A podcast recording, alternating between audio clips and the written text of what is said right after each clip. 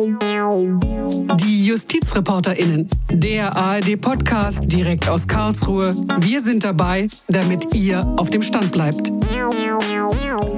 Hallo und herzlich willkommen zu einer neuen Folge Die JustizreporterInnen. Mein Name ist Klaus Hempel. Vor rund zweieinhalb Jahren hatte das Bundesverfassungsgericht beschlossen, die NS-Vergangenheit von ehemaligen Richtern untersuchen zu lassen. Und damit beauftragt wurde das Münchner Institut für Zeitgeschichte. Und an diesem Forschungsprojekt arbeitet die Historikerin Eva Balz. Frau Balz, ich freue mich, dass Sie heute bei uns sind. Hallo. Mit der NS-Vergangenheit von ehemaligen Richtern des Bundesverfassungsgerichts hat sich auch Fabian Michel beschäftigt. Er ist Juniorprofessor für Staats- und Verwaltungsrecht an der Universität Leipzig. Herr Michel, herzlich willkommen bei unserem Podcast. Hallo, Herr Hempel. Frau Balz, erzählen Sie uns doch kurz einmal, wie kam es eigentlich dazu, dass Sie bzw. Ihr Institut diesen Forschungsauftrag bekam? Ja, das mache ich gerne. Das Forschungsprojekt ist entstanden auf Initiative des äh, Bundesverfassungsgerichts selbst. Und ähm, man ist auf das Institut zugekommen und hat gefragt, ob es möglich wäre, dass sich ähm, einige Personen mit der frühen Geschichte des Bundesverfassungsgerichts befassen und dabei auch die Biografien der ersten Personen, die als Richter tätig waren ähm, untersucht werden. Und das mache ich jetzt seit äh, Januar 2021 gemeinsam mit meinem Kollegen Frieder Günther. Aufhänger unserer neuen Folge ist ein Buch, das Sie, Herr Michel, geschrieben haben und das jüngst veröffentlicht wurde. Es geht in diesem Buch um Wiltraud Rupp von Brünneck. Sie war von 1963 bis zu ihrem Tode im Jahre 1977 Richterin am Bundesverfassungsgericht. Sie wurde vielfach gelobt für ihren Einsatz für Frauenrechte. Sie vertrat als Richterin, das kann man glaube ich sagen, sozialdemokratisch geprägte äh, Position. Aber, und genau das beleuchten Sie in Ihrem Buch sehr ausführlich, sie vertrat in jungen Jahren auch nationalsozialistisches Gedankengut. Herr Michel, warum haben Sie sich ausgerechnet die Biografie von Rupp von Brünneck vorgenommen? Was hat Sie da besonders gereizt? Ich hatte einmal eine Gelegenheit, Personalakten am Bundesverfassungsgericht oder des Bundesverfassungsgerichts einzusehen. Und äh, dabei fiel mir die Personalakte von Wiltraud Rupp von Brünneck mehr oder weniger zufällig in die Hände. Und sie erwies sich als durchaus interessant, weil sie auch mir eben als progressive linke Richterin der 70er Jahre bekannt war. Und beim Blättern der Akten aus den 30er und 40er Jahren sah man sehr schnell, dass es da noch eine andere politische Vergangenheit, ein, ein politisches Vorleben äh, gibt, das jedenfalls nicht auf den ersten Blick äh, zur späteren Karriere passt. Bevor wir uns auch mit anderen NS-belasteten Richterbiografien beschäftigen, äh, wollen wir uns eben ausführlicher mit äh, Frau Rupp von Brünneck beschäftigen, denn ihr Leben zeigt exemplarisch, welche Brüche es zum Teil im Leben von Richterpersönlichkeiten gegeben hat. Wiltraud Rupp von Brünneck 1912 geboren in Langwitz, einem Stadtteil von Berlin. Sie stammt aus einer Adelsfamilie. Herr Michel, in welchem Umfeld ist sie groß geworden? Ja, also von Brünneck ist der Geburtsname, das ist preußischer Uradel und so kann man sich das Umfeld auch sehr gut vorstellen. Es gibt einen Teil der Familie mit Rittergütern in der Mark Brandenburg und in Westpreußen, also sozusagen klassischer preußischer Landadel mit teilweise hohen Funktionen in der Staatsverwaltung. Es gibt auf der anderen Seite auch eher verbürgerlichten Adel eben in Berlin. Dazu gehört auch ihre eigene Familie. Ähm, der Vater war vortragender Rat im preußischen Justizministerium, fiel aber bereits im Ersten Weltkrieg. Die Mutter heiratete ein zweites Mal einen Generalmajor AD. Das heißt also wirklich ähm, eine klassisch preußische Familie, die auch ähm, gewisse preußische Werte lebte und andererseits der Monarchie zugetan war und nach dem Sturz der Monarchie und in der Republik sozusagen nach einer politischen Heimat suchte und bei aller Vorsicht vor solchen Pauschalisierungen durchaus in einem eher deutsch-national-völkischen Umfeld fand und sich damit in den Mainstream, wenn man so will, des preußischen Adels einreiht. 1933, als Hitler an die Macht kam, war Wiltraud Rupp von Brünneck 20 Jahre alt.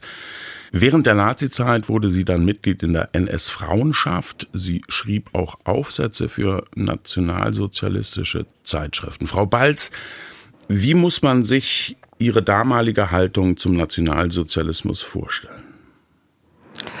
Ähm, ich glaube, dafür ist Herr Michel wahrscheinlich der Experte aus dem, was ich aus seinem Buch weiß, würde ich doch stark die ähm, geschlechtsspezifischen, ähm, sagen wir mal, Karrierestrategien ähm, mitbedenken. Also ich finde, man gewinnt ähm, über Wiltraud von Brünnig den Eindruck, dass ihr politisches Handeln nicht zwangsläufig auch aus einer ideologischen Überzeugung gespeist ist, sondern dass es möglicherweise auch, man kann pragmatisch sein, man kann opportunistisch sagen, war eine Möglichkeit, um der Berufstätigkeit, die sie sich gewünscht hat, näher zu kommen. Und das ist durchaus typisch für Juristen dieser Zeit und findet man natürlich auch bei unseren Richtern des Bundesverfassungsgerichts. Sie hat sich ja während der Nazizeit auch aktiv an der sogenannten Arisierung äh, jüdischer Grundstücke beteiligt, nämlich als Mitarbeiterin in der Grundbuchabteilung des Reichsjustizministeriums. Herr Michel, was haben Sie dazu herausgefunden? Also sie war ab 1943 als äh, zunächst Assessorin, Hilfsreferentin, später als Referatsleiterin in der Zivilrechtsabteilung des Reichsjustizministeriums tätig und leitete dort nach bereits kurzer Zeit ähm, das Grundbuchreferat. Das ist ja nun ein Rechtsgebiet, das unter Juristinnen und Juristen als eher unpolitisch gilt, aber man sieht sehr schnell, wenn man die Akten blättert, dass im NS-Staat kein Rechtsgebiet wirklich unpolitisch war. Und selbst im Grundbuchrecht gibt es eben Rechtsvorgänge, die das NS-Regime nach seinem politischen Gutdünken umgestaltet hat. Dazu konkret äh, eine relativ technisch relativ komplexe Angelegenheit, die Vorlage von äh, Grundbuch, äh, von Grund, von Grundschuldbriefen und Hypothekenbriefen, die man für die Löschung von Gläubigern aus dem Grundbuch benötigt. Ähm, und dabei ging es im, während des Krieges häufig darum, dass man an diese Briefe nicht gelangen konnte, weil diese beispielsweise in den USA oder in anderen Ländern befanden, mit denen man sich im Kriegszustand befand und häufig eben bei Familien mit jüdischen Familienangehörigen, mit äh, Menschen, die ähm, sei es vertrieben wurden, sei es auch ähm, in der, im Holocaust äh, ermordet wurden. Und die Aufgabe des Reichsjustizministeriums an dieser Stelle war zu entscheiden, ob man die Löschung dieser Grundschulden ermöglicht. Und das wurde durchaus auch nach politischen Gesichtspunkten beurteilt. Und äh, dort war es auch die Aufgabe von Wiltraud von Brünneck, ähm, dort politische Entscheidungen, also politisch informierte juristische Entscheidungen zu treffen. Das geht mit ihrem, mit ihrem Amt äh, an dieser Stelle einher, aber sie tut das durchaus als gestaltende Beamtin, auch mit Argumenten, die äh, im NS-Staat der Ideologie entsprachen, wie beispielsweise, dass man ein Grundstück, und das ist jetzt ein Zitat, entjuden müsse. Also dieses, äh, dieses sehr äh, anstößige Vokabular aus unserer heutigen Sicht kommt in diesen äh, Aktenvorgängen vor und wird von ihr auch gebraucht, um äh, dort die Verwaltungsvorgänge, die sie dort sehr technisch abarbeitet, zu bearbeiten. Nach dem Krieg hat sie zunächst in Hessen Karriere gemacht in der Ministerialverwaltung und 1963, da wurde sie Nachfolgerin im ersten Senat von Erna Schäffler, die erste Frau beim Bundesverfassungsgericht. Äh, Schäffler setzte sich damals stark für die Gleichberechtigung für Mann und Frau ein als Verfassungsrichterin und äh, Frau Rupp von Brünneck hat das fortgesetzt. In welcher Form hat sie das getan? Das heißt, welche wichtigen Entscheidungen äh, zum Thema Gleichberechtigung hat sie mitgeprägt? Ja, sie übernahm die Dezernatszuständigkeit in weiten Teilen von Erna Schäffler als ihre Stellennachfolgerin, war also insbesondere für die Gleichberechtigung der Frau, aber auch für das für weite Teile des Familienrechts und des Sozialrechts zuständig. Und die großen Schlachten um die Gleichberechtigung, um die Auslegung des Artikel 3 Absatz 2 des Gleichberechtigungsgebots waren eigentlich geschlagen in den 50er Jahren. Das heißt also, es stand nicht mehr im Zweifel, dass das geltendes Verfassungsrecht sei. Und dafür hat Erna Schäffler maßgeblich gesorgt. Ähm, und in den Folgejahren ging es nun darum, doch die zahlreichen Vorschriften, die es im, im Recht eben noch gab und bis heute ja in Teilen möglicherweise auch noch gibt, die Frauen äh, tatsächlich oder rechtlich benachteiligen, ähm, zu beanstanden oder von einer richterlichen Position heraus Reformen anzustoßen. Und der erste große Reformanstoß, den Wiltraud Rupp von Brünneck ähm, als Richterin gegeben hat, war im Januar 1969, ähm, als es um die Reform des sogenannten unehelichen Rechts ging, also des Rechts der nicht ehelichen Kinder die ähm, stark benachteiligt wurden und damit auch ähm, deren Mütter benachteiligt wurden. Das ist also steht hinter jedem unehelichen Kind steht eine Mutter, die immer auch diesen sozialen und rechtlichen Makel der Unehelichkeit trägt. Diese Reform war vom Grundgesetz eingefordert, in Artikel 6 Absatz 5, seit Inkrafttreten, wurde vom Gesetzgeber ja über zwei Jahrzehnte nicht eingelöst. Und äh, hier sieht man nun den ersten starken Impuls, den Wiltraud Rupp von Brünneck als Berichterstatterin, also als zuständige Richterin im Senat für diesen Fall setzt und dort einen Beschluss durch den Senat bekommt, der den Gesetzgeber mit Fristsetzung dazu anhält, diese Reform nun endlich äh, auf den Weg zu bringen, was dann auch geschieht. Ähm, und das ist schon ein sehr bemerkenswerter Schritt, der, der sich durchaus in, äh, in Gleichberechtigungsdimensionen erfassen lässt, weil es eben in Anführungszeichen nicht nur um die Kinder geht, sondern um die Mütter und auch ganze Familien. Das ist in der Nachkriegsgesellschaft auch ein großes Thema, die, die Nicht-Ehelichkeit von Kindern.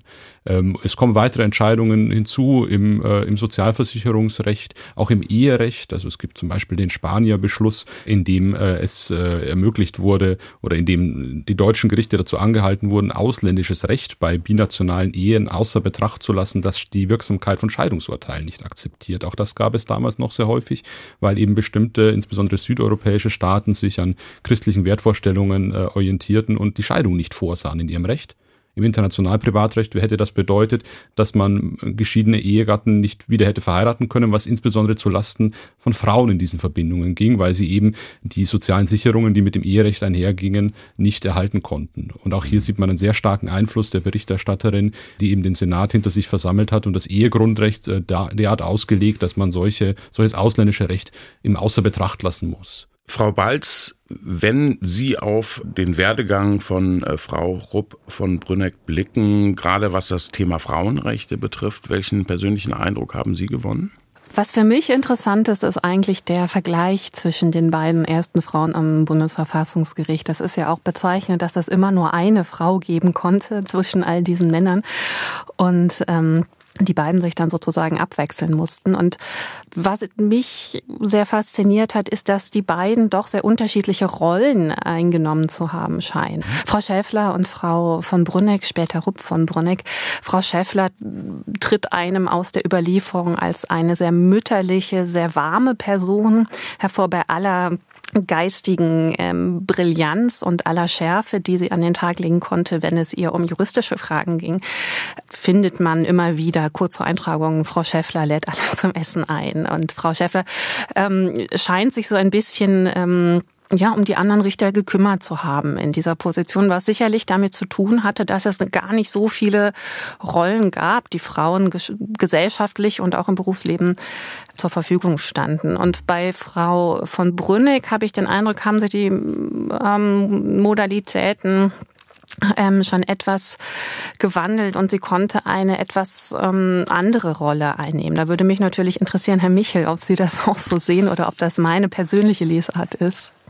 Ich würde das sehr unterstreichen und ich würde dazu betonen, dass es ja auch einen erheblichen Generationenunterschied zwischen Erna Scheffler mhm. und Wiltraud Rupp von Brünneck gab. Also Scheffler ist, äh, korrigieren Sie mich, Frau Balz, 1893 äh, geboren und äh, Rupp von Brünneck äh, 1912 und hat nun eine ganz andere Lebenserfahrung ja auch mitgebracht. Ja, Erna Schäffler, genau. die äh, von den Nationalsozialisten aus dem Amt gedrängt wird und dann ja auch äh, sozusagen erst in, in schon fortgeschrittenem Alter überhaupt ihre Justizkarriere weiterführen kann. Überhaupt eine der ersten deutschen Juristinnen ist, die auch mit Verspätung erst ähm, ihre Examina machen kann. Wir feiern dieses Jahr das 100. Jubiläum der Zulassung von Frauen zu den Rechtsberufen. Auch das ist sozusagen, für Erna Schäffler kam das äh, einige Jahre nach Abschluss ihres Studiums.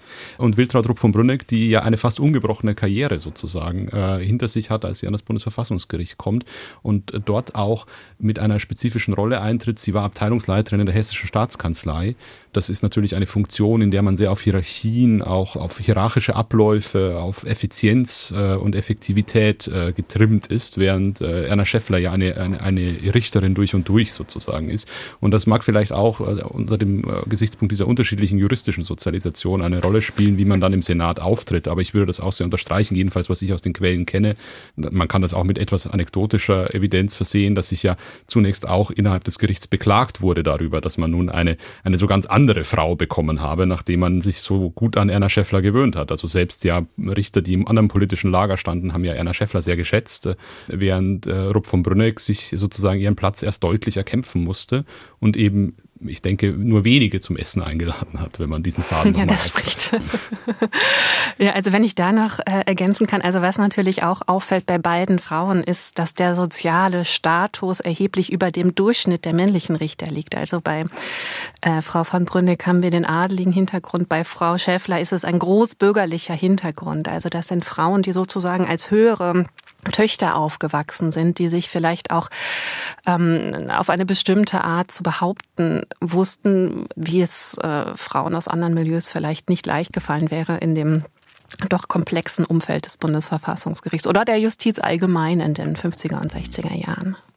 Beiden gemeinsam war der starke Einsatz für Gleichberechtigung und Frauenrechte. Wenn man äh, sich mit Wiltraud Rupp von Brünneck beschäftigt, muss man sagen, legendär ihr Sondervotum 1900 75 zum Abtreibungsrecht. Damals wollte die sozialliberale Koalition Abtreibungen weitestgehend straffrei stellen. Und die Mehrheit im ersten Senat beim Bundesverfassungsgericht hielt das für verfassungswidrig. Und sie stellte sich eben in einem Sondervotum dagegen. Und dann ist ganz interessant der Blick wieder in ihre Jugend äh, während der Nazizeit. Da hat sie Standpunkte vertreten, wie ich zitiere mal, die Wahrung des Rechts obliege dem Manne der Frau, komme eine ergänzende Rolle zu. Also da sieht man einen inhaltlichen Bruch. Später dann eben der starke Einsatz für Gleichberechtigung, für Frauenrechte. Kann man das erklären, Herr Michel? Also ich würde da gerne zurückgreifen auf etwas, was äh, Frau Bald schon gesagt hat. Also den Satz, den Sie jetzt zitiert haben und ähnliche, die muss man sehr stark in der Karriereperspektive der 30er Jahre sehen. Ähm, ich würde schon sagen, dass äh, Wiltraud von Brünneck in der Zeit bestimmte Ideologeme der, der NS-Ideologie vertreten hat, insbesondere die Volksgemeinschaftsideologie, die ihr aber auch deswegen nahe stand, weil die überhaupt im, äh, im, im rechten Milieu verbreitet war und ja auch nicht spezifisch nationalsozialistisch. Wenn sie dann ähm, über die Rolle der Frau in dieser Volksgemeinschaft, in dieser imaginierten Volksgemeinschaft schreibt, dann merkt man doch recht schnell, sie verwendet die Floskeln, die äh, die nationalsozialistische Führung gerne hört, ergänzende Rolle der Frau, Aufgabenteilung zwischen Männern und Frauen. Im Ergebnis vertritt sie aber eine umfassende Gleichberechtigung. Sie beansprucht ja für die Frau im Recht jedenfalls jeden nur erdenklichen Platz, sogar in der Rechtswissenschaft als Richterin. Ähm, also das ist ein Gegenstand eines Aufsatzes, den sie als junge Referendarin schreibt, in dem man also sieht, sie verwendet zwar die Floskeln und die Argumente, das Ergebnis ist aber bereits eigentlich auf eine umfassende Gleichstellung mit dem Mann gerichtet. Es ist aber eben nicht in, ähm, unter dem Vokabular der Gleichberechtigung, das gerade auch für ihre, das erstens im NS-Staat nicht zu vertreten gewesen wäre. Niemand hätte der, hätte einer solchen Forderung Folge geleistet oder überhaupt sie nur gehört und zweitens auch in ihrer Generation nicht besonders verbreitet ist. Also man kann kollektivbiografisch feststellen, dazu gibt es auch gute Forschung, dass Frauen in ihrer Generation durchaus ernüchtert waren von, äh, von der Weimarer Frauenbewegung, also von den etwas älteren Frauen, zu denen auch Erna Schäffler mhm. zählt, äh, weil sie da an dem Eindruck waren, dass äh, den Eindruck hatten, dass das Gleichberechtigungspostulat, das es ja in der Zeit schon gab, sie nicht weitergebracht hatte oder jedenfalls nicht entscheidend weitergebracht hatte.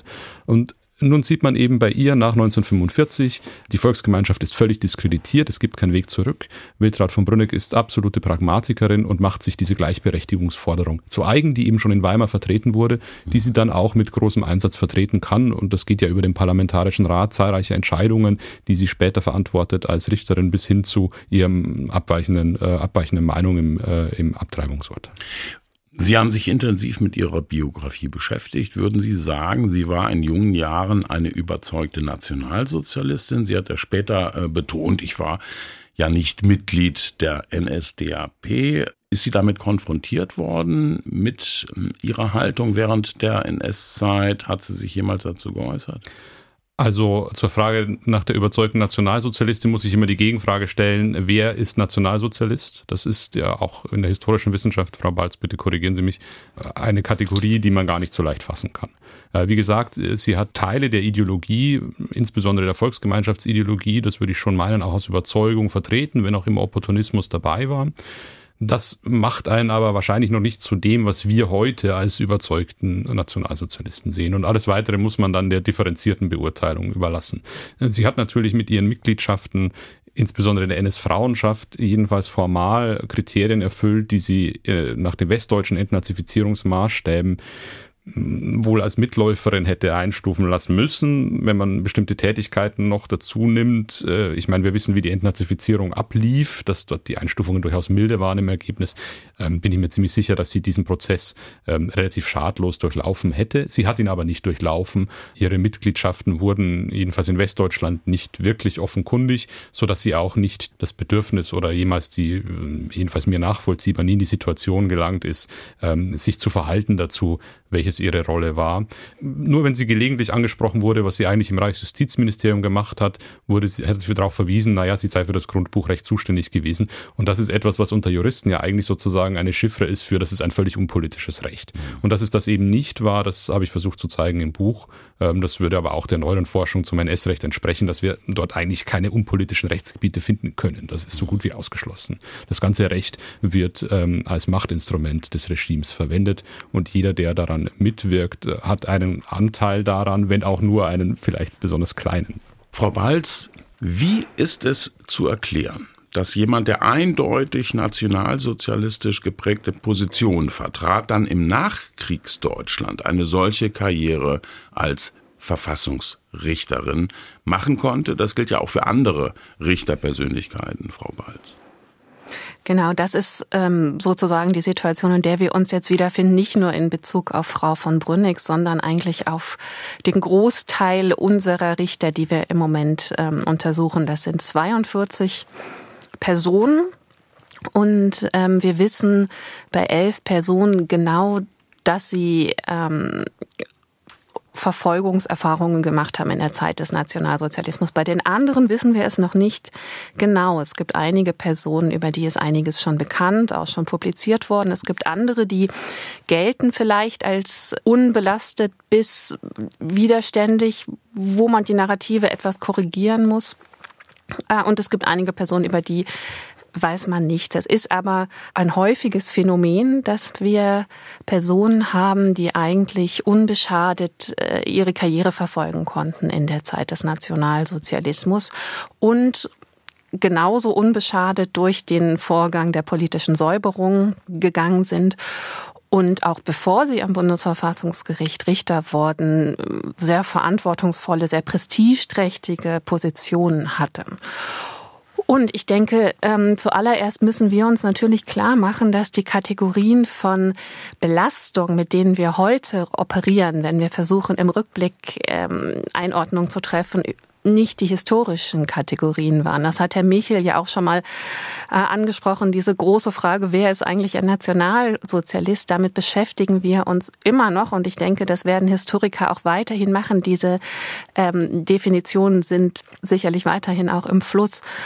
Und ähm, bei den Personen, die am Bundesverfassungsgericht gelandet ist, ist es eben häufig so, dass die Aktivitäten in der Zeit zwischen 1933 und 1945 nicht dem entsprechen, was zeitgenössisch als eine schwere Belastung galt.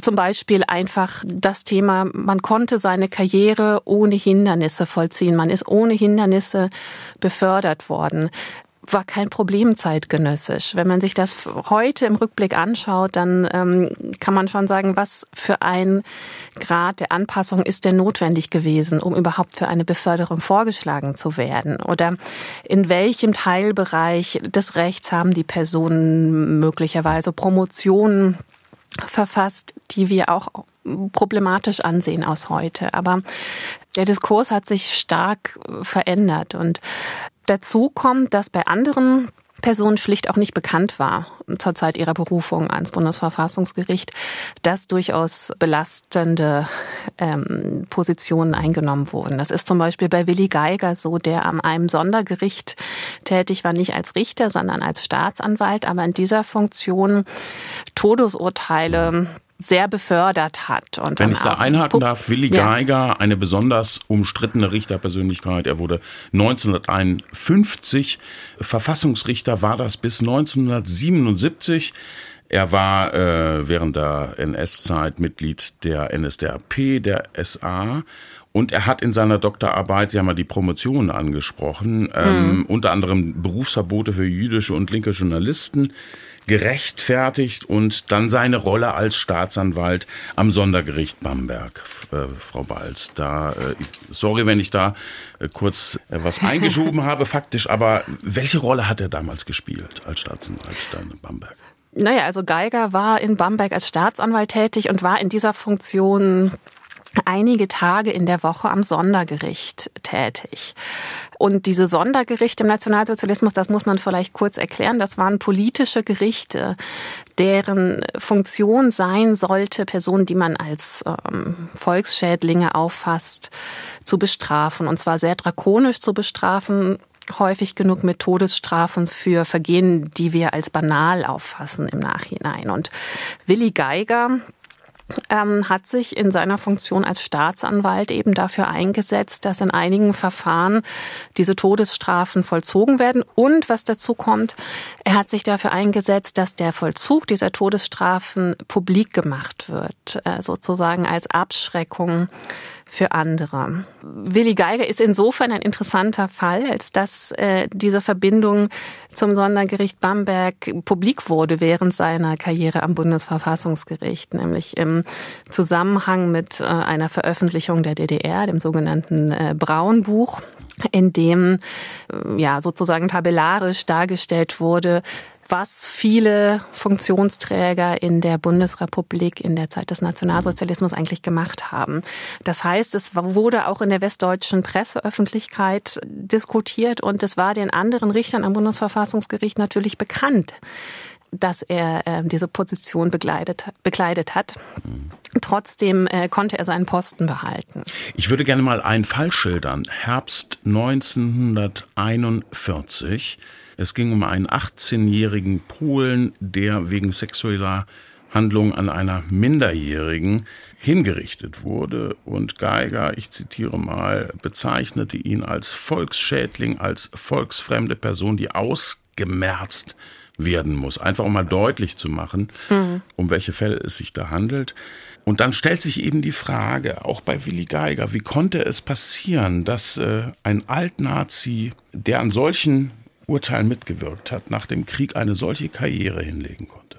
Also Willi Geiger ist, glaube ich, auch als Richter ein bisschen ein Sonderfall. Er ist also Richter, wie Sie schon gesagt haben, der ersten Stunde am Bundesverfassungsgericht gewesen. Er war aber parallel auch Richter am BGH und, das ist ganz zentral, er war Verfasser des Bundesverfassungsgerichtsgesetzes. Und in dieser Funktion war er auch unter den Richtern am Gericht der Experte ähm, für Auslegungsfragen dieses äh, Gesetzes. Also man kann das in den Akten finden, dass es immer wieder Anfragen an Willi Geiger gab, wie ist denn diese oder jene Formulierung im Gesetz gemeint und dass Willi Geiger dann ähm, Stellungnahmen verfasst hat. Das heißt, er war so ein bisschen vielleicht kann man sagen, eine graue Eminenz im Gericht und konnte sich durch sein Fachwissen und auch dadurch, dass er einfach so lange äh, dort war, ähm, gewissermaßen unverzichtbar machen. Dazu kommt, dass er so springt es einem ein bisschen aus den Akten entgegen, einfach auch beliebt war. Und zwar nicht nur unter den Richtern, die in der Zeit des Dritten Reiches eine erfolgreiche Karriere hatten, sondern auch unter denen, die Verfolgungserfahrungen gemacht haben. Genau, und außerdem kommt auch hier wieder ins Spiel, dass natürlich die Kategorien für das, was nationalsozialistische Belastung darstellte, in den 60er Jahren auch noch einmal anders war als heute. Das heißt nicht, dass man in den 60er Jahren eine Tätigkeit am Sondergericht für eine Bagatelle hielt, aber sie hatte trotzdem ein anderes Gewicht als heute.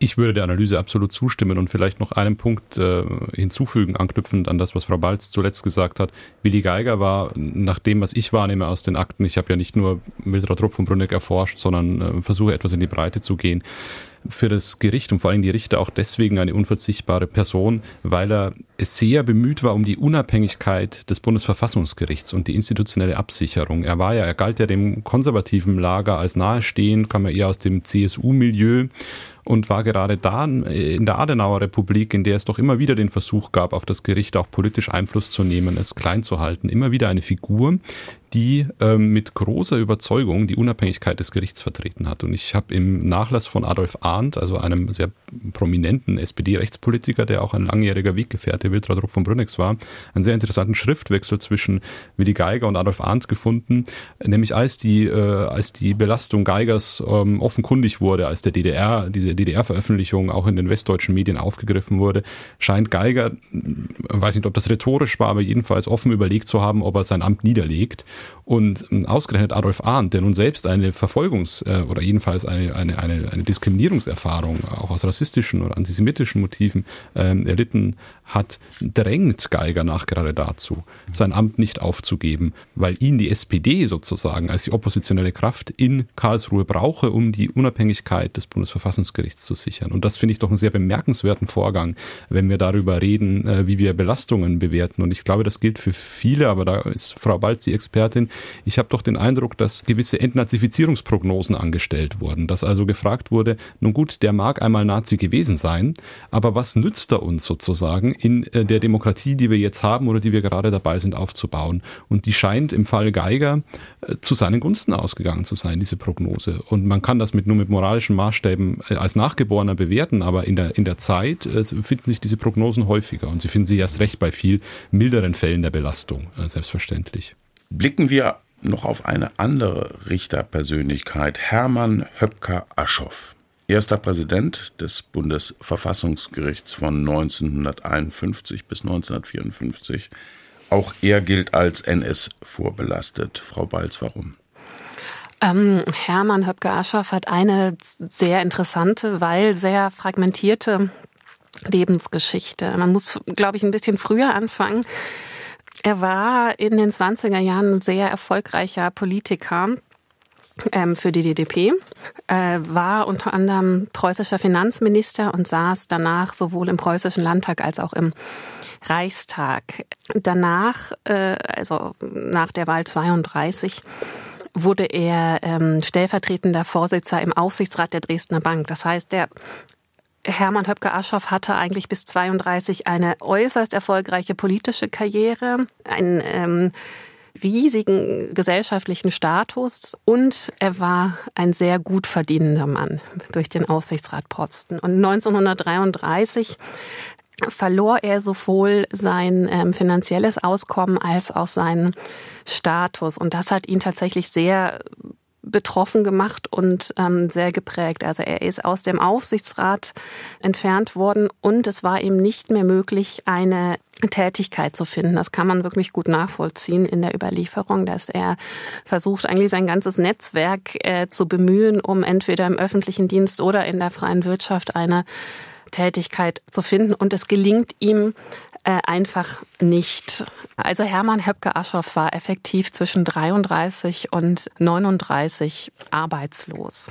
Das änderte sich dann, als er zur Wehrmacht eingezogen wurde. Zwar nicht äh, für den Kampf im Feld, sondern zur Wehrmachtsverwaltung. Dort gelang es ihm dann einmal, seine Beziehungen spielen zu lassen und er ähm, konnte eine Versetzung erwirken. Und diese Versetzung führte ihn an die Haupttreuhandstelle Ost. Das ist jetzt das, glaube ich, worauf Sie anspielen, Herr Hempel. Also genau. Also die äh, NS-Belastung wie man es heute sagt. Die Haupttreuhandstelle Ost war eine Behörde, die für die Verwaltung polnischen Vermögens zuständig war. Das heißt für das Vermögen, was man dem polnischen Staat geraubt hatte, aber auch jüdischen Menschen in Polen und ähm, Personen, die als politische Gegner des Nationalsozialismus oder des Deutschen Reiches äh, galten. Und Hermann Höpke-Aschoff war Leiter der Haushaltsabteilung in dieser Behörde. Was allerdings bei ähm, Höpke-Aschoff dann wieder sehr interessant ist für uns, ist, dass er im Rückblick, wenn er über seine Zeit im Nationalsozialismus sprach, immer Bezug genommen hat auf die Zäsurerfahrung der Arbeitslosigkeit, ähm, auf den Verlust seines Einkommens, er hat auch seine Ministerpension verloren. Mhm und ähm, seine Tätigkeit bei der Haupttreuhandstelle Ost und auch die weitere Tätigkeit, er war danach noch ähm, in einer anderen Funktion tätig, die also unterstützend war in der nationalsozialistischen Politik, für ihn unbedeutend war. Also einerseits natürlich, weil es ähm, nicht opportun war in der Nachkriegszeit, diese Themen groß zu hängen, aber auch, weil für ihn, glaube ich, dieser Einschnitt wirklich eine große Kränkung dargestellt hat. Es gab ja unter den Richtern des Bundesverfassungsgerichts auch Opfer und Verfolgte des Naziregimes. Also einige hatten aufgrund ihrer jüdischen Herkunft beziehungsweise aufgrund ihrer politischen Aktivitäten ihren Job verloren. Und soweit ich weiß, war dann später in der Nachkriegszeit die Zusammenarbeit äh, zwischen Befürwortern und Gegnern des Naziregimes, ich sag mal, relativ harmonisch abgesehen von fachlichen Streitigkeiten. Herr Michel, das ist doch schon etwas merkwürdig. Das ist überraschend. Ich muss aber auch sagen, dass ich aus meiner sporadischen Aktenkenntnis der 50er Jahre nun dazu jetzt auch keine empirisch fundierte Aussage treffen kann. Also ich weiß nun auch, also es gilt ja als harmonisch die Zusammenarbeit äh, und ich habe in den wenigen Verfahren, die mir aus den 50er Jahren, also wo die Akten des Bundesverfassungsgerichts auch schon zugänglich sind, äh, eingesehen habe, habe ich nun nie das Thema der NS-Vergangenheit zwischen den Richtern in irgendeiner Art und Weise ähm, aufblitzen sehen sozusagen.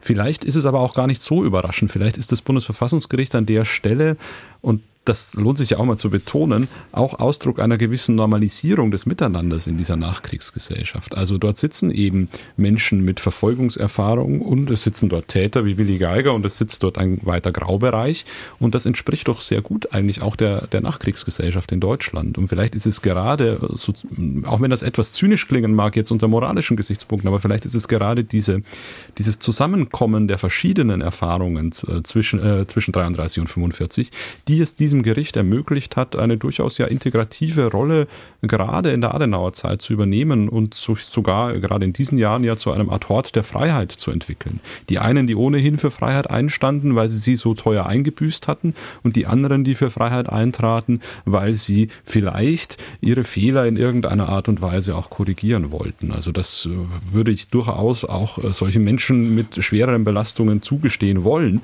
dass sie ja in der Lage sind, aus, äh, aus eigenen Fehlern Fehlern, aus eigenen Taten äh, gegebenenfalls auch positive Schlüsse zu ziehen. Das ist übrigens äh, in diesem Briefwechsel, den ich vorher angesprochen habe, von Geiger auch zu sehen, der sagt, ich habe doch nun 20 Jahre genug für die Bundesrepublik getan, um sozusagen mein, mein Unrecht auszugleichen. Also das ist, dass, dass das als, äh, als Motivation sozusagen bei Einzelnen auch vorhanden sein konnte.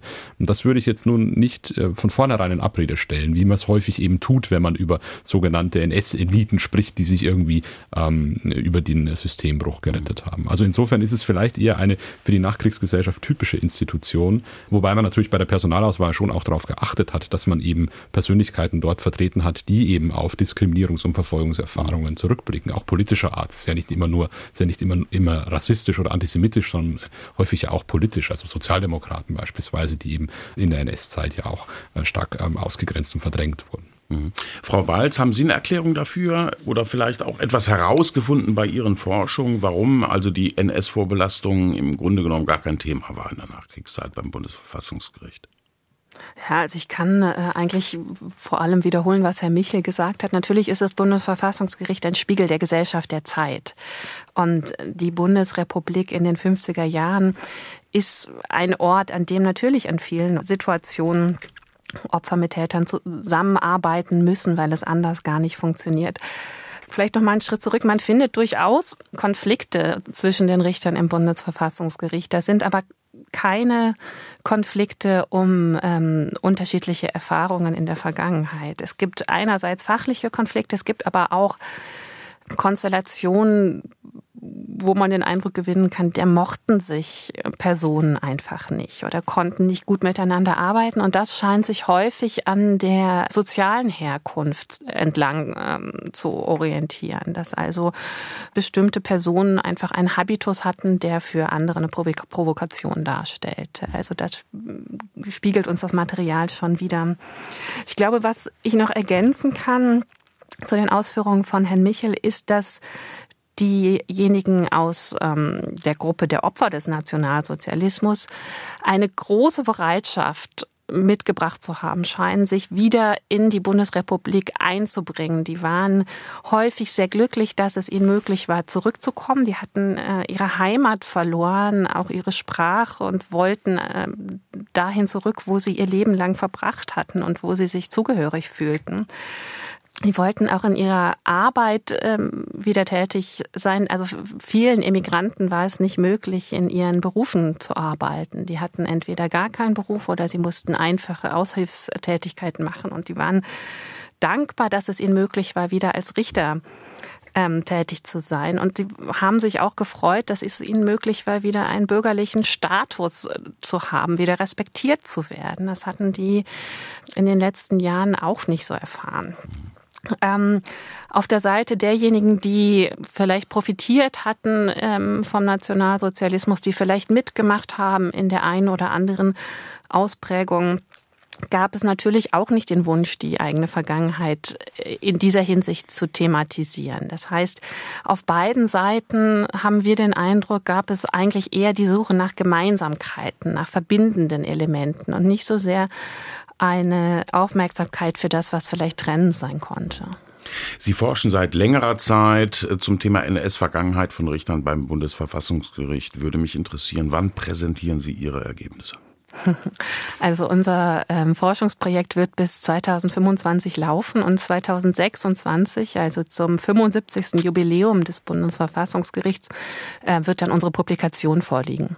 Nicht nur das Bundesverfassungsgericht, auch der Bundesgerichtshof lässt derzeit seine durch DNS-Zeit belastete Geschichte aufarbeiten. Gleiches geschieht beim Bundesarbeitsgericht, auch beim Bundessozialgericht. Äh, kürzlich hatte die Bundesanwaltschaft entsprechende Forschungsergebnisse präsentiert.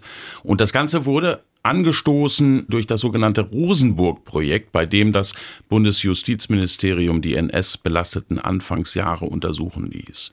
Ja, die NS-Vergangenheit von Richtern beim Bundesverfassungsgericht. Das war heute unser Thema mit Eva Balz, Historikerin am Institut für Zeitgeschichte München und Fabian Michel, Juniorprofessor für Staats- und Verwaltungsrecht an der Universität Leipzig.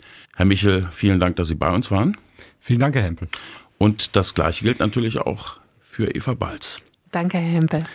Ich darf noch auf das Buch von Fabian Michel hinweisen. Der Titel Wildtraut äh, Rupp von Brünneck, Juristin, Spitzenbeamtin, Verfassungsrichterin. Das Buch ist erschienen beim Campus Verlag. Ja, vielen Dank fürs Zuhören.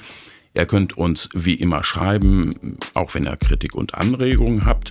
Wir freuen uns über jede Mail. Unsere E-Mail-Adresse lautet justizreporterinnen.swr.de. Nochmal die Adresse justizreporterinnen.swr.de.